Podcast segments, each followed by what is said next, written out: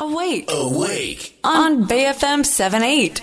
人生100年時代のお金との良い付き合い方について考えていくコーナーです。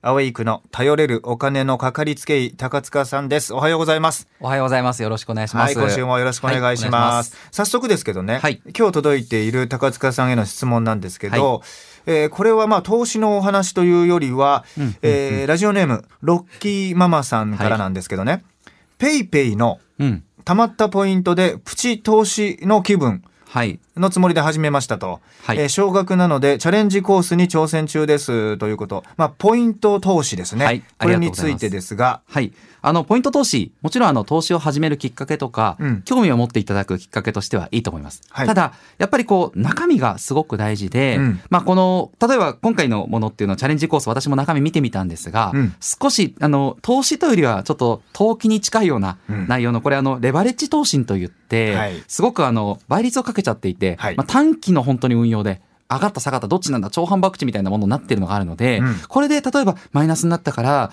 投資は良くないんだとかあんまりネガティブなイメージは持っていただきたくなくて、はい。逆にいろんなテーマのものとか例えばアメリカの株に投資するものだったりとかポイント投資も本当にいろいろ中身があると思うので、うん。ぜひ中身を見てあこういう中身はこういう動きなんだとそういう勉強されるんだったら非常に効果のあるものですし、うん。まあ、入り口としてはいいものなのかなというふうに思ってます。そうですよね、なポイント例えばまあ500円分のポイント500ポイントで手堅い投資をした時にですね、はい。長い時間をかけて500円が502円になりましたと、はい。っていうのがもしかしたら一番ねあのリスクの低い、はい。えー投資かもしれないんですが、うん。やっぱりその見た目とか、えー楽しさみたいなことを追求すると、え1週間で500円分のポイントが700円になりましたみたいな、はい。えあ私もやろうかなみたいなそう誘い文句になりやすいので、はい。そのレバレッジをかけて、はい。えー短期間で結果が出やすいものはい。に誘導されがちですけども、はい。まあ、それはそれで勉強としていいかなと思うのは、はい。あのレバレッジかけてね、はいえー減ってしまう500円分のポイントがはい3日で300円になっちゃいました。それも逆に勉強してほしいんですよ。勉強ですよねあこれを大きなお金入れちゃいけないなとか、うん本気でやっちゃいけないなとか、うんまあ、そういうところを見ながらやるんであれば、本当に意味のあるもの。だと思いますね。要するに中身に興味を持ってはい、どういう動きするのか、ポイントだからこそ、まあ、やりやすさはあると思いますね。本番前の予習にはいいかもしれないですよね。少額通りです投資でね、はいその500円分のポイントを例えば500万円に置き換えて現金だったらどうなのかとかね、はいえーそういうことはあの勉強になるかなと思いますけど、この番組のスタッフの中にも、えーポイント投資やってる人がいまして、はい。先ほど見せてもらいました。はい、えー最年長スタッフでございますけれども、えー D ポイントだそうです。はいドコモの D ポイントでやってますと。すごくでもテーマごとに絞って細かく見てらっしゃって、はい。ああ正しい見方されてるなと勉強になってるなと いうことで、はい。思いました。はい。はい、やっぱりもういくつになっても勉強ということで、はい。はい。まああの方はね競馬の勉強もよくされてるんで はい。あの私も勉強しなきゃいけないなと思って。競馬であのどの馬券の買い方をすれば一番効率よく結果が出やすいかとかねそういうことも常日頃考えてるんで、はい。ぜひ今度のあの有馬記念の予想で私も参加させてもらえばと。あぜひお願いします。今あの千葉ロッテマリーンズの元プロ野球選手の里崎智也さん、はい。月1レギュラーで、いらっしゃってる里崎さんとえー僕と、はいえー柴田幸子さん金曜日の DJ 私のも昔あの競馬ずっとガチンコでやってた方なんで。あそうですかぜひ、はい。あじゃあ高塚さんも 有馬記念予想大会には参加していただきましょう、5年ぶりぐらいですが、やあのよろしく本気でやってみたいと思います。はい。お願いします。はい。えーそれからもう一つ質問いただいてるんですけど、ご紹介しましょうか。えっとね、投資信託をやってらっしゃる方ですね。はいラジオネームしんしんさん、えー高塚さんに質問です。投資信託の為替ヘッジありの、うんお値が下がり続けています、はいえーヘッジなしに変えようか迷っています。アドバイスお願いします。ということです。ありがとうございます。この為替ヘッジ、何者なのかということで最初お話したいんですけども、うんあの、為替っていうのが、まあもちろん影響を受けるんですよ。例えば、米ドル建てのまあ外国の株式、米ドル株式の投資信託を買った場合っていうのは、まず皆さんの入れたお金はドルに換金されて、その後株式になるわけですから、あの株の成果かける為替の成果うんっていうのが投資信託の成績になるんですね。はい。で、この株の成果だけを取り出したいって方がかけるのが為替ヘッジ。要するに為替の影響を受けない、はい。あのコースっていうのがあるんですよ。このはい。為替ヘッジをかけると、あの日米の金利差の間ぐらいでそのコストは決まるんですけど、はい。コストをかける代わりに為替の影響を受けない。うん。要するに株式の成果だけを取り出すことができる。為替ヘッジなしのコースを選ぶと、うん。コストはかからない。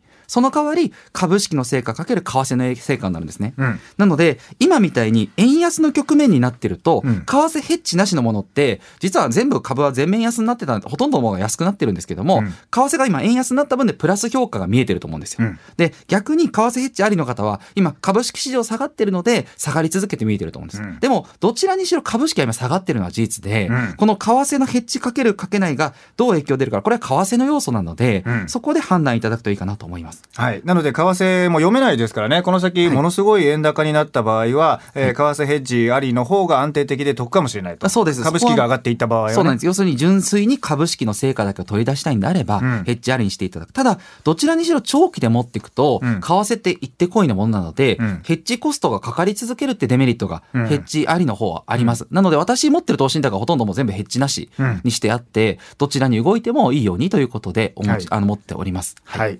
まあ、ヘッジコストね、えー為替をヘッジする、まあ、リスクをね、為替のリスクをヘッジするためのコストっていうのはどうしてもかかり続けてしまうので、これあの投資信託の信託報酬とか見ても書いてある部分ではないので、うん。あの中で実はうん自動的に引かれているものリターンから差し引かれているものということで、ヘッジありの方はあなるほどヘッジコストがかかるんだということをご認識いただければと思います。はい。はいえー一つね、メッセージ、えー LINE でいただいてるんですけれども、ラジオネーム、茨城母さんから、はいえー有馬さん、高塚さん、おはようございます。と。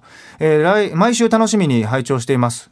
えー先、先日おいでいただき、えーセミナーを開いていただきました。あはいなるほど、えーはい。先生のお話を初めて聞いたお母さんが衝撃を受けたと感想をはい。漏らしていたと、で知らなかったことがたくさんあって驚いたそうです、はい。でまたラジオを聞き始めたという保護者は高塚さんのお話とても分かりやすいですと話していました、えー貴重な時間をいただき心から感謝しております。ありがとうございますというメッセージをいただいています、ありがありがとうございます。あの、茨城県の取手市で、うん。あの、高校で保護者会向けの、あの、保護者の方、PTA の役員さんとか教員さん向けにうん、お金の勉強セミナーみたいなのやらせてもらいました。はい。テーマが、あの、老後資金と教育資金の両立、うんどうやっていくのかということで、まあ、あと、資産運用っていうのも、その中でどう考えていくべきなのか、そういったお話とか、お金の対策についてのお話をしました。はい。あの、本当に皆さん初めて聞く話も結構あったということで、うん。終わった後も質疑応答結構盛り上がっていたんですけども、うん。あの、まあ、皆さんからこういったあのセミナーやってほしいとか、ご要望ありましたら、あの、ぜひやらせていただければと思いますので、うん。はい。気軽にあの弊社の方に問い合わせいただければと思っております。やっぱりこのウィークリーフィナンシャルライフのいいところはですね、世の中いろんな情報が飛び交っていると。はい。で、やっぱりこういうところにお金を入れたらいいですよとかね、うんそれはえー裏で、えーたくさん利益を出そうとしている人がいるかもしれないし、えー聞いてほしい情報、自分がみんなに聞いてほしい情報はたくさん飛び交っているんだけれども、はい。自分が聞くべき情報というのを選別するのが難しい。そうなんですよ。あの、世の中って結構金融商品ありきで作られるとこあって、うん。その、売れる商品を作る、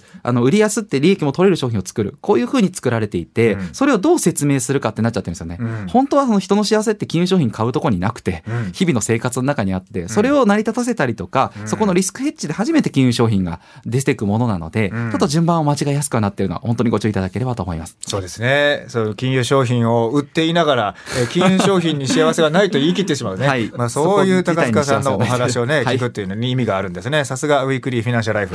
えーこのコーナーは本当に貴重です。ありがとうございます。えー今日の放送内容は、アウェイクのポッドキャスト、Spotify や Apple のポッドキャストでも聞くことができますので、聞き直してみてください。えー高塚さんの YouTube、えーお金の教育チャンネル、こちらもチェックしてみてください。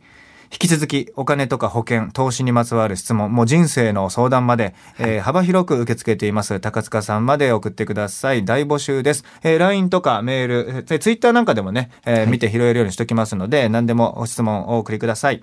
フィナンシャルクリエイト代表取締役の高塚智博さんでした。今週もありがとうございました。ありがとうございました。はいまた来週です。はい、お願いします。